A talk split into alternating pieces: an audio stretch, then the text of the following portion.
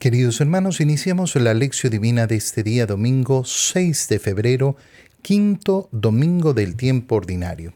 Por la señal de la Santa Cruz de nuestros enemigos, líbranos, Señor Dios nuestro, en el nombre del Padre y del Hijo y del Espíritu Santo. Amén. Señor mío y Dios mío, creo firmemente que estás aquí, que me ves, que me oyes. Te adoro con profunda reverencia te pido perdón de mis pecados y gracia para hacer con fruto este tiempo de lección divina. Madre mía Inmaculada, San José, mi Padre y Señor, Ángel de mi guarda, interceded por mí. En este quinto domingo del tiempo ordinario, leemos en la primera lectura el libro del profeta Isaías, capítulo 6, versículos 1 al 2 y 3 al 8. El año de la muerte del rey Osías, vi al Señor sentado sobre un trono muy alto y magnífico. La orla de su manto llenaba el templo. Había dos serafines junto a él, con seis alas cada uno, que se gritaban el uno al otro, Santo, Santo, Santo es el Señor, Dios de los ejércitos. Su gloria llena toda la tierra.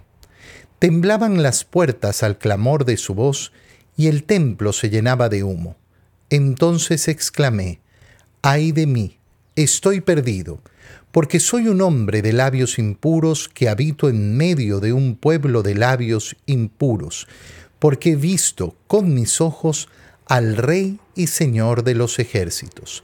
Después voló hacia mí uno de los serafines.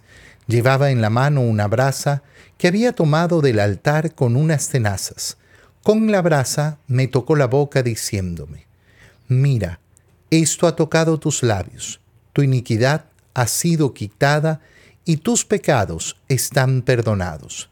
Escuché entonces la voz del Señor que decía, ¿A quién enviaré?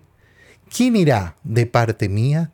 Yo le respondí, Aquí estoy, Señor, envíame. Palabra de Dios. Como vemos, en ese domingo las lecturas inician todavía con ese tema vocacional que hemos empezado a tratar el domingo anterior, es decir, ese envío del Señor. ¿Cuál es el punto, eh, el punto de partida de esta lectura del libro de Isaías? Eh, vi al Señor sentado sobre un trono muy alto y magnífico. Eh, Isaías está contando una visión maravillosa, una visión esplendorosa que tiene del, eh, del Señor. Eh, y, lo que le ha impactado, esa visión que ha tenido. Eh, en un trono muy alto, muy alto y magnífico. La orla de su manto llenaba el templo. Fíjate cómo, cómo esa presencia del Señor llena el templo. Por eso cuando nosotros estamos dentro de la iglesia, sobre todo en la participación de la Santa Misa, tenemos, eh, tenemos que aprender a experimentar lo que está sucediendo. Tenemos que aprender a, experimentar esa presencia del Señor. Pero nosotros sabemos que cuando hablamos del templo, no solo hablamos de ese lugar eh, físico eh, externo a nosotros, sino que el templo de cada uno es ese templo del Espíritu Santo que es nuestro propio cuerpo. Y de hecho por eso va a venir esa purificación de ese templo, de ese cuerpo de cada uno, eh, de, cada uno de nosotros.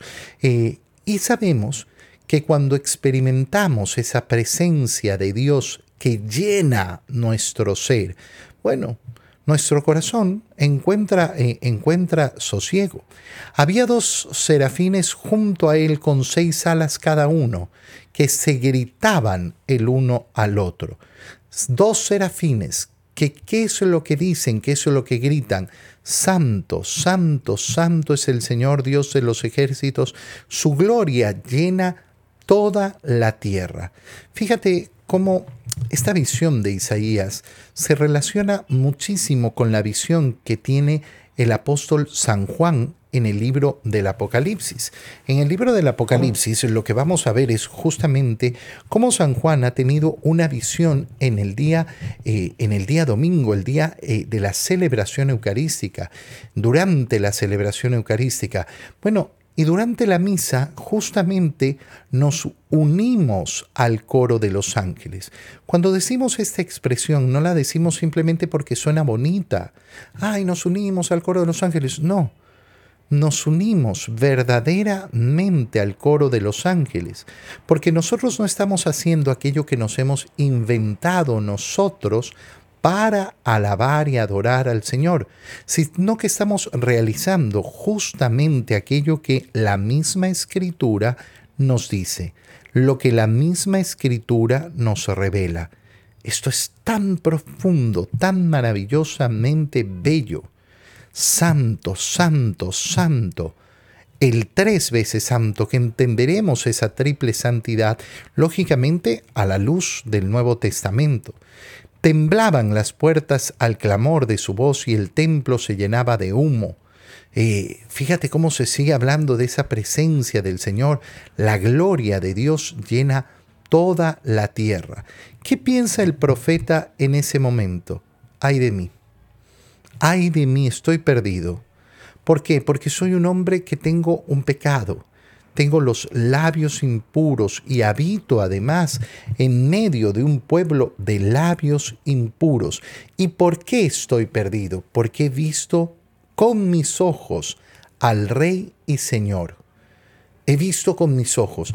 Fíjate que estamos hablando del el profeta Isaías que efectivamente va a ser, eh, va a ser eh, eh, tan grande y va a tener unas visiones y unas profecías tan gigantescas ¿Cuál es la reacción del alma al ver al Señor? Sentirse completamente indigno, querer desaparecer, querer morir, de hecho. ¿Por qué? Porque es demasiado para mí. Esto no es algo que yo merezco, no es algo que yo debo recibir. A veces nos decimos, no, pero si yo viera a Dios, Mira, si tú vieras a Dios, eh, se producirían varios problemas en, eh, nuestra condición eh, humana actual. Dios no se puede presentar con toda su gloria, porque eso mm, nos derritiría, por decirlo de algún, de algún modo. Por eso es nuestro anhelo, nuestro deseo, el de llegar a ver el rostro de Dios. Tengo este problema, el problema de esos labios impuros. Qué bonito eh, hacer nuestra reflexión y pensar hoy día en cómo estamos utilizando nuestros labios, cómo estamos utilizando nuestra boca y ver todos los pecados que están en relación con esa boca. En primer lugar, claro, e, e, esa boca que es mal hablada. En segundo lugar, esa boca mentirosa. En tercer lugar, esa boca chismosa. En cuarto lugar, esa boca que juzga a los demás. ¿Cuántos pecados, cuántos pecados cometemos a través de nuestra boca? Y fíjate lo que sucede. Voló hacia mí uno de los serafines y llevaba una brasa que había tomado del altar, y con esa brasa le toca la boca. Mira, esto ha tocado tus labios, por tanto tu iniquidad ha sido quitada y tus pecados están perdonados. Es decir, se produce la purificación. ¿Qué ha hecho el profeta para lograr esta purificación? Nada. Nada propiamente en cuanto, eh, en cuanto a que ha hecho una gran acción para que eh, pueda ganar esa purificación. No, no ha hecho nada. Lo que ha estado es ahí en la presencia del Señor, dispuesto a recibir esa misericordia del Señor. ¿Y qué le permite al profeta?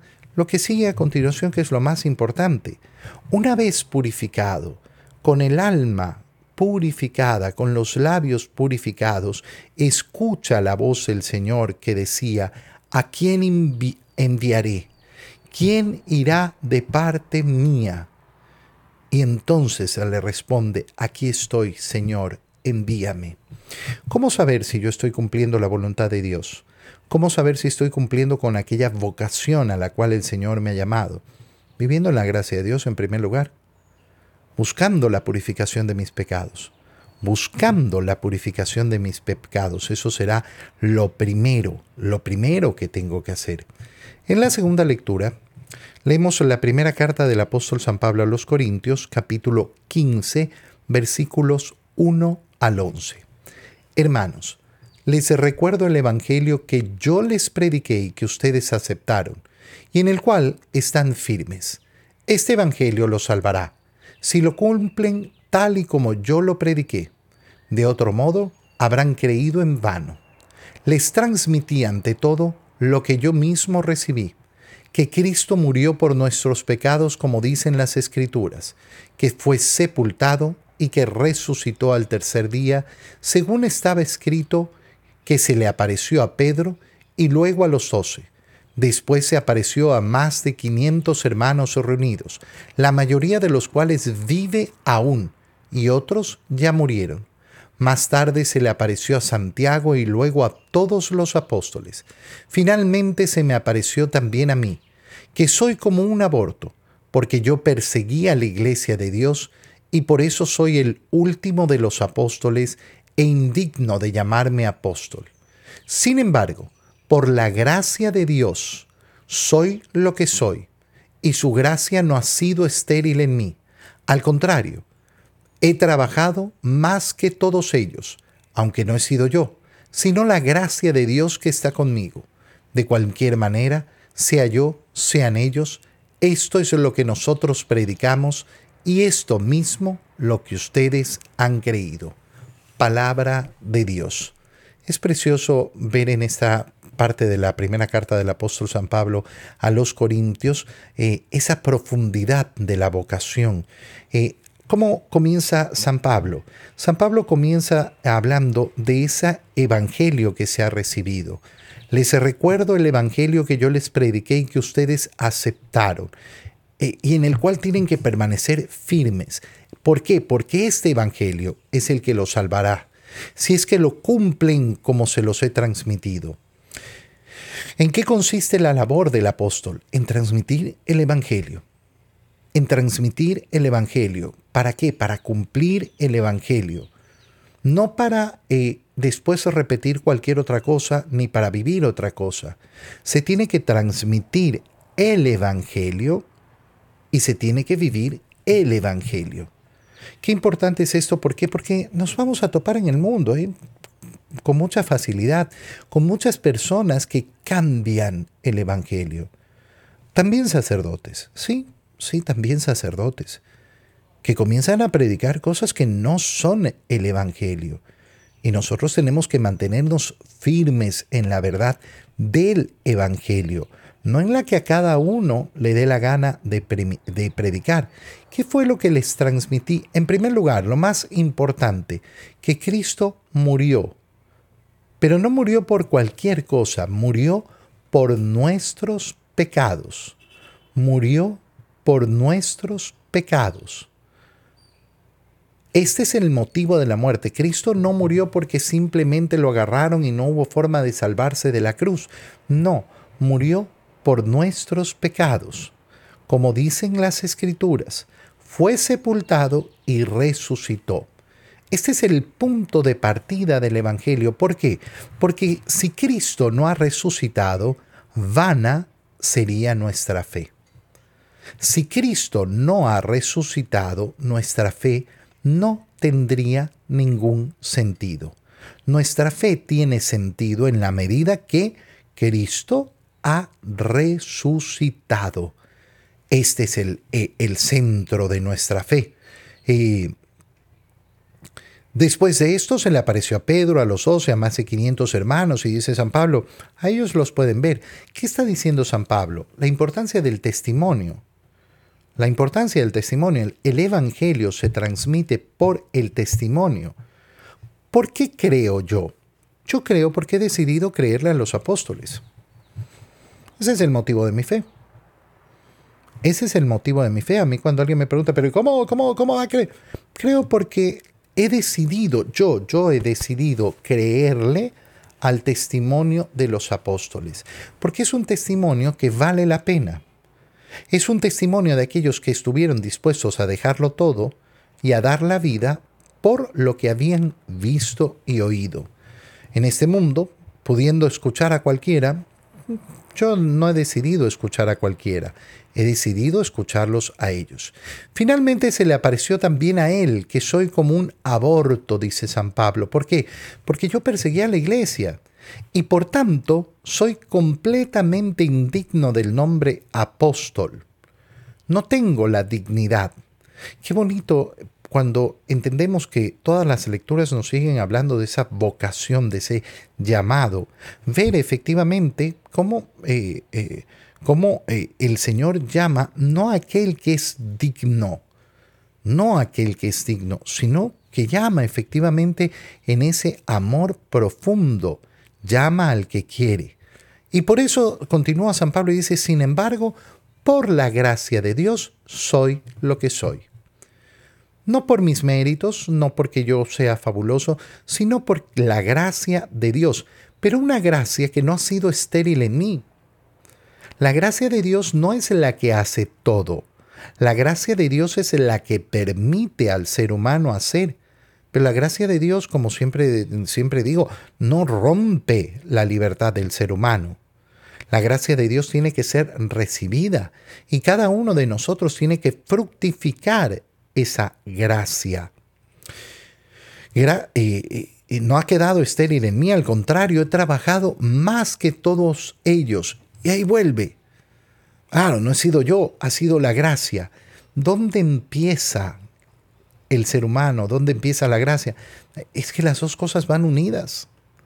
La gracia potencia el alma del ser humano, el, el, ser humano en su libertad decide, pero esa decisión, lógicamente, que viene fortalecida también con la gracia. Pero entonces actúo yo o actúa Dios. Los dos. Esa es la comunión. Esa es la comunión. La común unión entre el hombre y Dios en Cristo. Esa es eh, la grandeza y la maravilla de esa comunión. De vivir, vivir a una altura distinta, vivir a la altura de los hijos de Dios. Dios que está conmigo verdaderamente.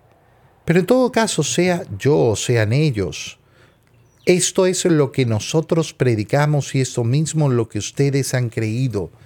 No se trata de que aquí cada uno ha venido a predicar a su modo y ha venido a predicar a su forma y por tanto cada uno ha predicado un evangelio distinto. Todos nosotros, con todas las diferencias que tenemos y con todos los modos de ser distintos que tenemos, predicamos un único evangelio. Un único evangelio. Qué bonito. Qué bonito unir esto a la primera lectura que hacíamos del profeta Isaías. ¿A quién enviaré? Envíame a mí, Señor. Ay, pero es que yo, con la gracia, con la gracia de Dios, con la gracia de Dios, claro que podemos, por supuesto que podemos. Si nos dejamos llevar por la gracia, si dejamos actuar al Señor, qué bonito es cumplir su voluntad y ser esos enviados a transmitir el Evangelio. En la lectura del Evangelio Leemos, como estamos haciendo todos los domingos de este año litúrgico, el Evangelio de San Lucas, capítulo 5, versículos 1 al 11. En aquel tiempo Jesús estaba a orillas del lago de Genezaret, y la gente se agolpaba en torno suyo para oír la palabra de Dios. Jesús vio dos barcas que estaban junto a la orilla. Los pescadores habían desembarcado y estaban lavando las redes. Subió Jesús a una de las barcas, la de Simón, le pidió que la alejara un poco de tierra y sentado en la barca enseñaba a la multitud. Cuando acabó de hablar, dijo a Simón, Lleva la barca mar adentro y echen sus redes para pescar. Simón replicó, Maestro, hemos trabajado toda la noche y no hemos pescado nada, pero confiado en tu palabra, echaré las redes. Así lo hizo y cogieron tal cantidad de pescados que las redes se rompían. Entonces hicieron señas a sus compañeros que estaban en la otra barca para que vinieran a ayudarlos. Vinieron ellos y llenaron tanto las dos barcas que casi se hundían. Al ver esto, Simón Pedro se arrojó a los pies de Jesús y le dijo, Apártate de mí, Señor, porque soy un pecador. porque tanto él como sus compañeros estaban llenos de asombro al ver la pesca que habían conseguido. Lo mismo les pasaba a Santiago y a Juan, hijos de Zebedeo, que eran compañeros de Simón. Entonces Jesús le dijo a Simón, No temas, desde ahora serás pescador de hombres. Luego llenaron las llevaron las barcas a tierra y dejándolo todo, lo siguieron. Palabra del Señor. Sabemos perfectamente lo precioso que es, eh, que es este Evangelio. Eh, este Evangelio que nos, eh, permite, nos permite conocer la profundidad de ese llamado a los primeros, a los primeros apóstoles. ¿Cuál es, cuál, es, ¿Cuál es la reacción que ha habido y qué es lo más importante que tenemos que tener en cuenta en este Evangelio? Fíjate bien. Pedro se echa a los pies del Señor después de esta pesca milagrosa. ¿Por qué? porque tanto él como sus compañeros estaban completamente asombrados. ¿Qué cosa habían realizado que fuera tan sorprendente? Estos hombres son pescadores. Están acostumbrados a pescar. Y están acostumbrados a que un día hay buena pesca y hay otros días que hay mala pesca. Pero entonces, ¿qué es lo que les sorprende tanto? No, es que fue tremenda, enorme. Sí, pero mira, mm, podría, eh, podría suceder, ¿no? Que eh, efectivamente hoy día nos fue esplendorosamente bien. el tema es mucho más profundo. ¿Por qué? Pedro ha pasado toda la noche pescando. ¿Y por qué ha pasado la noche pescando? Porque normalmente ese tipo de pesca se realiza en la noche. ¿Y por qué se realiza en la noche? Porque en la noche, al eh, bajar la temperatura del agua, los peces tienden a nadar más en la, eh, en la superficie. Mientras que durante el día, cuando está eh, el sol pegando en el agua y la temperatura del agua es más alta, los peces tienden a estar sumergidos más abajo, con lo cual se hace más difícil, por no decir imposible, pescarlos con una, con una red tendría que pescarlos de otra manera o con redes sumamente profundas. Eh, las redes que tienen los, eh, los, apóstoles son redes de pesca mm, corta, digámoslo así, para la, eh, para la noche. Por tanto, Pedro sabe y conoce perfectamente que no va a lograr una gran pesca, que eso es imposible. Esta es su vida. Él ha dedicado su vida a ser pescador. Esto es lo que él sabe hacer. Y sin embargo, cuando el Señor le pide que tire las redes, después de poner su objeción, Señor, yo he estado pescando toda la noche, no he sacado nada, pero confiado en tu palabra, lo voy a hacer. Mira, qué bonito porque eh, esto se une con toda la profundidad de cómo es el seguimiento a Dios. ¿Cómo sigo a Dios? Y el Señor nos lo ha dicho, haz la prueba haz la prueba y entonces verás. Haz la prueba y verás. Ahí es donde verás la grandeza del Señor. Aquel que no hace la prueba se queda siempre en la nada. Siempre se va a quedar en la nada. No va a ver, no va a ver la, gran maravilla de lo que es el, el, el Señor. ¿De qué sirve hacer oración? Haz la prueba. ¿De qué sirve ir a misa tanto y comulgar? Haz la prueba. ¿De qué sirve postrarse delante del Santísimo? Haz la prueba. Haz la prueba en cumplir lo que el Señor te dice. Y cuando hayas hecho la prueba, entonces entonces podrás decir verdaderamente, eh, porque habrás experimentado. Vamos viendo los particulares, eh, los particulares de este, eh, de este evangelio. Estaban a orillas del lago de Genezaret. Hemos visto, hemos visto en el evangelio de Marcos, a lo largo de la lectura de la semana, cómo efectivamente Marcos cuenta este hecho. ¿Cuál hecho? El hecho de que había tanta multitud que el Señor sube una barca desde la cual predica. Esta barca, nos cuenta San Lucas, era la barca eh, de Pedro. Entonces eh, Jesús eh, sube, sube a, una de las barcas y pide a Pedro que la aleje un poquito de tierra para poder predicar desde ahí, para desde ahí enseñar a la multitud. Eso es una escena preciosa porque la barca va a ser esa representación de la iglesia. ¿Y cómo empieza esa predicación en la barca? Cuando acabó de hablar, dijo, Lleva la barca mar adentro y echen las redes para pescar. Maestro, hemos trabajado toda la noche y no hemos pescado nada.